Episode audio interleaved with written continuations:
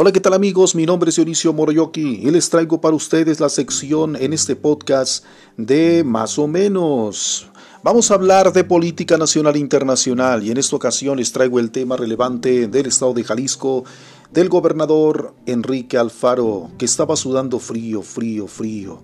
Tres veces se secó la frente, así es el sudor con ese pañuelo tres veces, repito, y estaba muy incómodo y nervioso debido a las preguntas que le hacía la periodista de benditas redes sociales Juncal.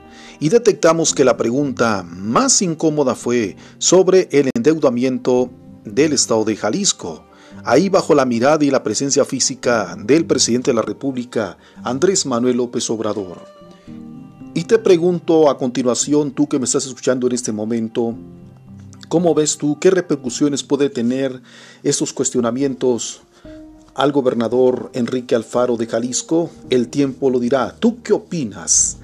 Te hemos llevado para ti este, esta sección de más o menos, este podcast, pero también debo de retomar que el presidente de la República, Andrés Manuel López Obrador, dijo que hace un lado las diferencias políticas contra el gobernador Enrique Alfaro y dice que lo que se debe de poner de antemano eh, es el interés general por sobre todas las cosas y en este caso por cualquier diferencia que exista políticamente hablando.